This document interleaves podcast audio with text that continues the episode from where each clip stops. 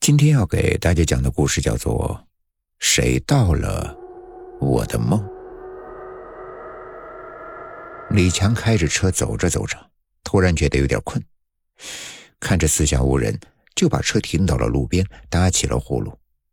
他做了一个美妙的梦，正在梦里傻笑的时候，忽然听到车门“哐当”的一声响，他一下子就惊醒过来。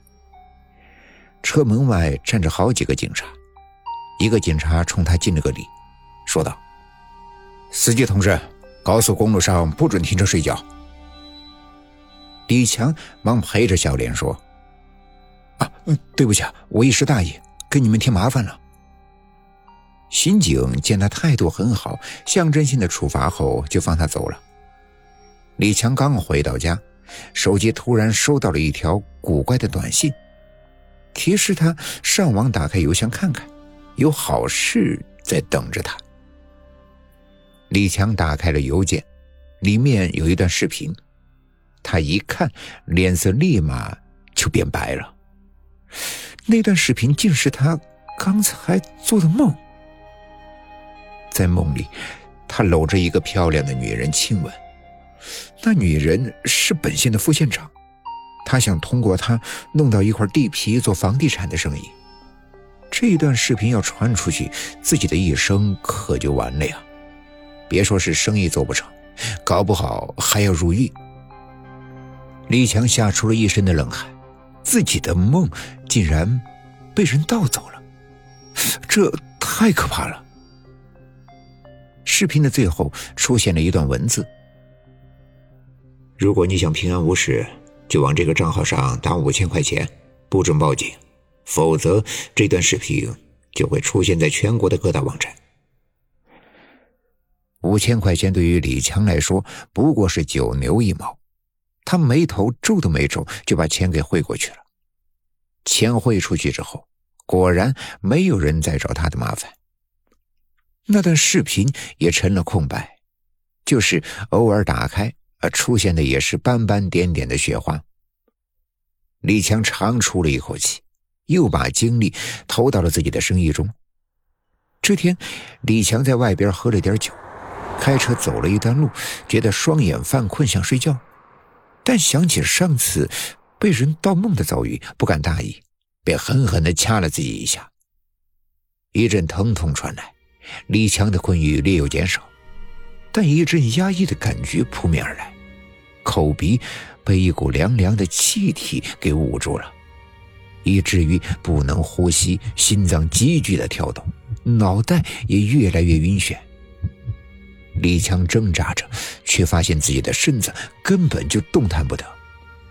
李强又进入了黑暗的梦境，这次他做的梦是今天的遭遇。今天，他给美女县长送去了二十万的人民币，如愿以偿的拿到了那个黄金地段。不行，这个梦不能做。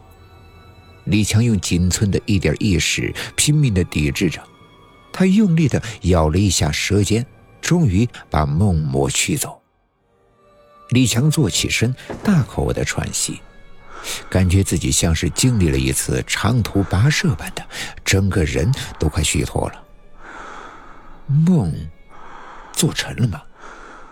李强不敢肯定。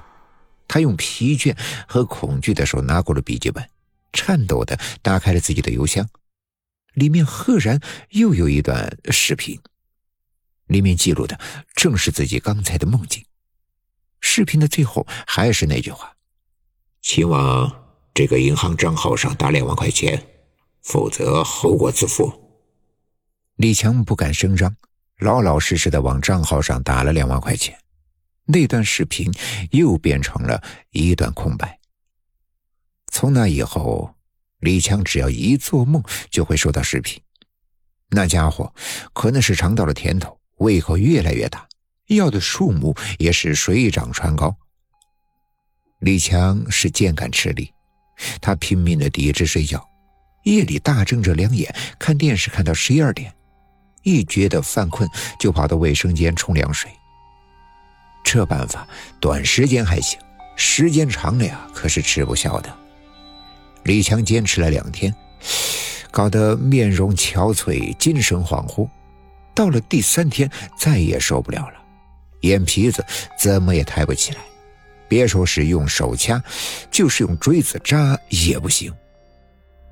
这次，李强梦见了一个又黑又瘦的老头，坐在了十七层的高楼上，吹着一首凄凉而悲伤的熏调。老头身上的皮像枯黄的叶子一样，一点血色都没有，黑里加白的长发披散着，看不清面目。他吹过一曲之后，站起身来对李强说：“小伙子，快睡觉吧。”这次最好梦见你的银行账号和密码。李强大骇，哆嗦着嘴唇问：“我，我和你往日无冤，今日无仇，你你为什么要盗取我的梦？”老头冷笑了一声，说道：“哼，今日无仇倒是真的，可往昔无怨，那就不一定了。”我，我和你有什么夙愿？老头用锐利的双眼直直的盯着李强，李强顿觉心头一阵刺痛。老头的目光很熟悉，可是他一时半会儿也想不起来。正想再问，老头突然伸着长长的指甲向他扑来，嘴里大叫着：“还我命来！”李强大叫了一声，惊醒过来。只觉得浑身上下都湿透了。